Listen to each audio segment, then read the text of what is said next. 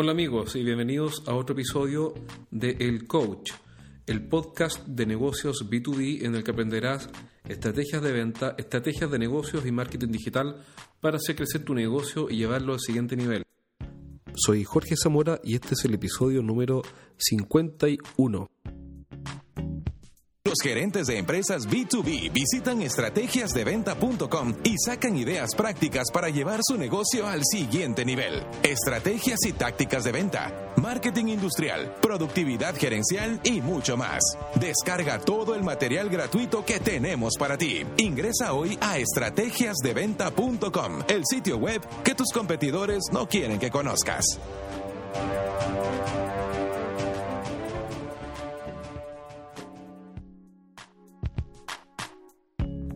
Hola amigos, bienvenidos a un nuevo programa de El Coach.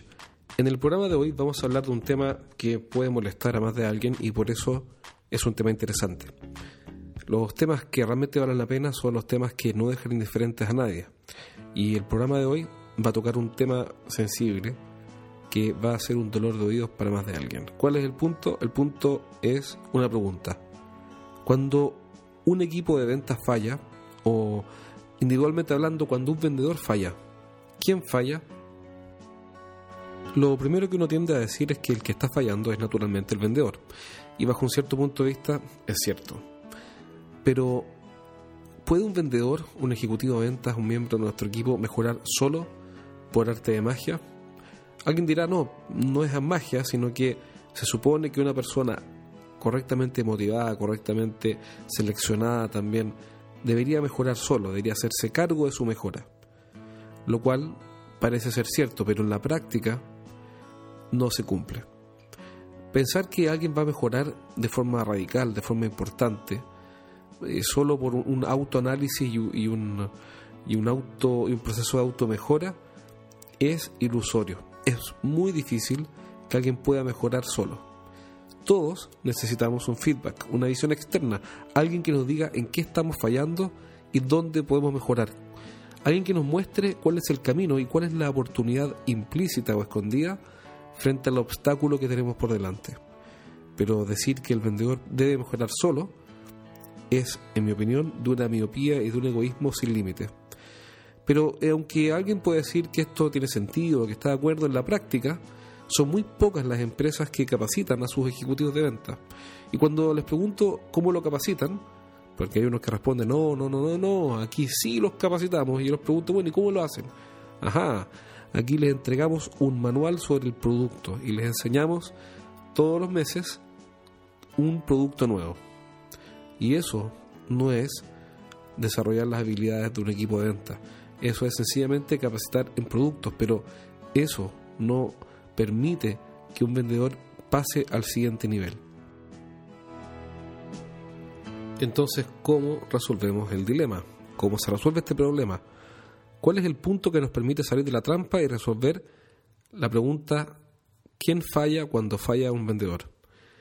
Bueno, evidentemente es la cabeza, es el jefe de venta, gerente de venta o director, quien sea, que está a cargo de ese equipo humano.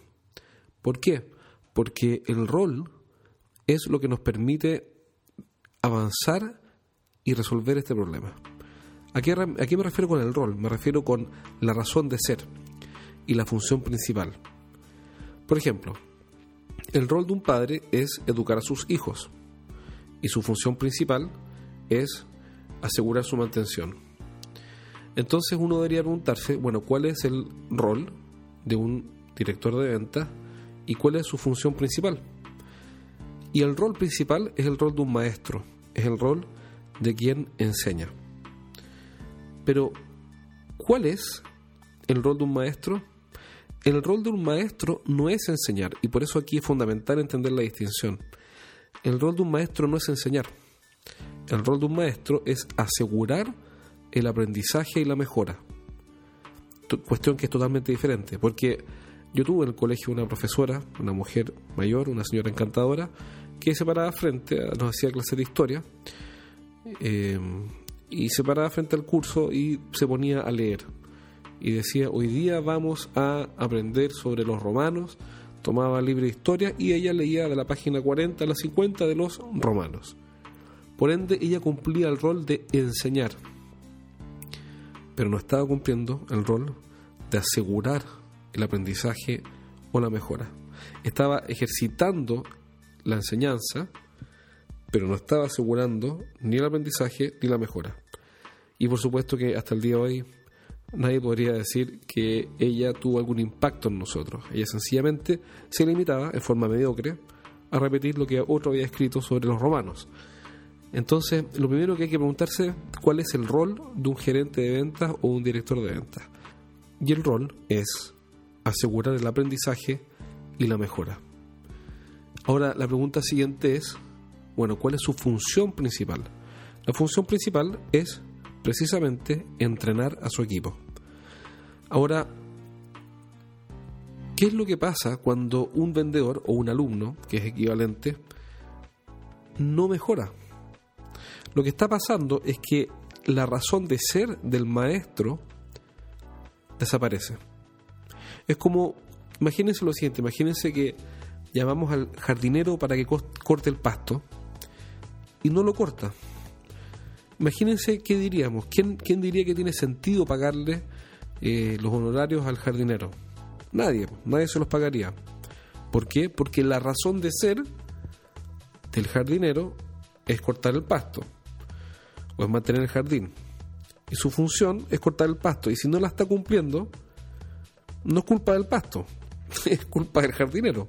Por ende, pierde su razón de ser.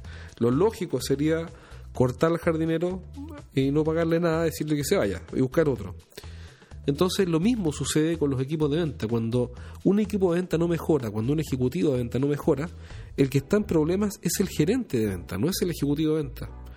Es como un niño que está en el colegio y no aprende y no mejora.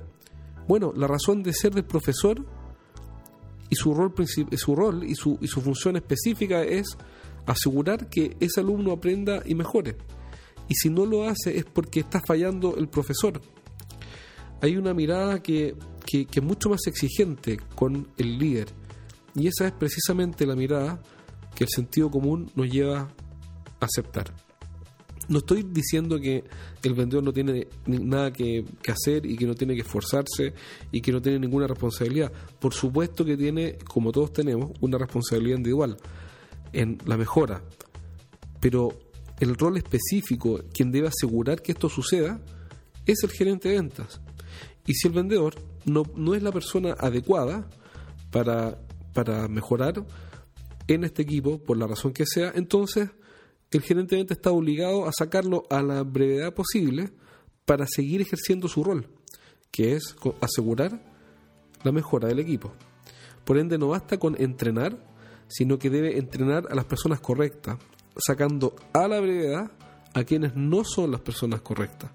Porque en todo momento o toda vez que están las personas incorrectas en el equipo, él no puede ejercer su rol y por ende su función eh, queda completamente detenida. Y en consecuencia, su cargo no se justifica. ¿Por qué hago este alcance y por qué toco este tema hoy día? Porque todas las semanas visito empresas y todas las semanas los gerentes se quejan de los vendedores. Y, muchas de estas quejas son súper lógicas y muy entendibles. Pero les hago siempre la misma pregunta. Pregunta como la siguiente. ¿Cuál es el proceso de venta por el cual el vendedor hace que el cliente avance? La respuesta del gerente no lo sé. Después les pregunto cuáles son las herramientas que usa el vendedor y que son más efectivas para conquistar un cliente. Respuesta del gerente no lo sé. Después, ¿cuál es la métrica que usa el vendedor y que le permite a él tener éxito con más facilidad? Por ejemplo, métricas de segmentación o de perfiles de clientes. Respuestas vagas y a veces no lo sé.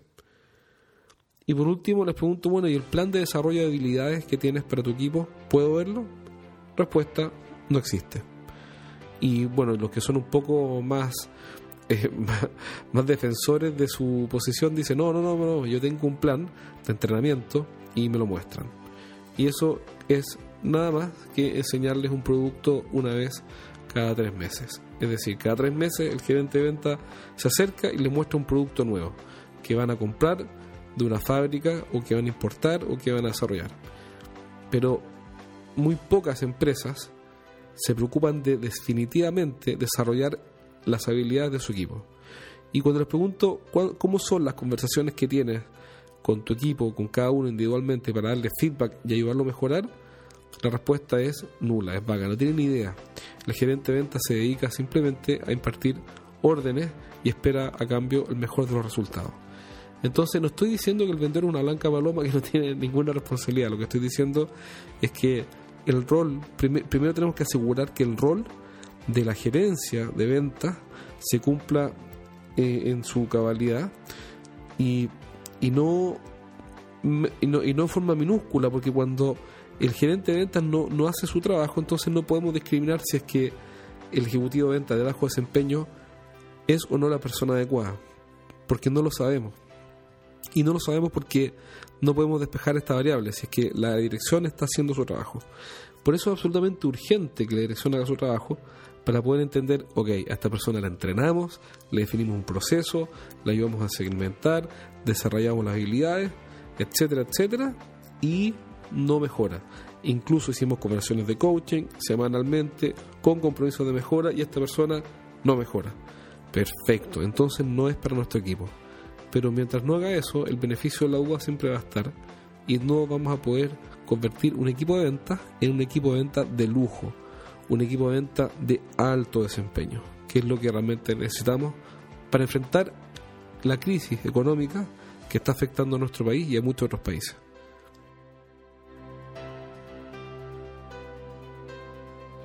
Bueno amigos, este fue el programa de hoy, un programa corto, breve, que obviamente a ningún gerente de ventas lo debería dejar indiferente, yo lo entiendo, pero en la cruda realidad tal como es y yo creo que eso tiene un valor, decir la verdad sin anestesia. Eh, acuérdense de visitar nuestra página web estrategiasdeventa.com. Ahí tenemos un montón de información, material gratuito. Pueden descargar algunos PDFs, ver videos, enviarnos sus comentarios y acuérdense de comentar este podcast, de compartirlo con otros amigos para que más gente tenga acceso a esta información. Acuérdense también que en estrategiasdeventa.com slash libros, estrategiasdeventa.com slash libros, está mi libro Los siete pecados de los ejecutivos de venta, cómo vender más dejando de cometer errores. Soy Jorge Zamora y nos vemos en un próximo programa.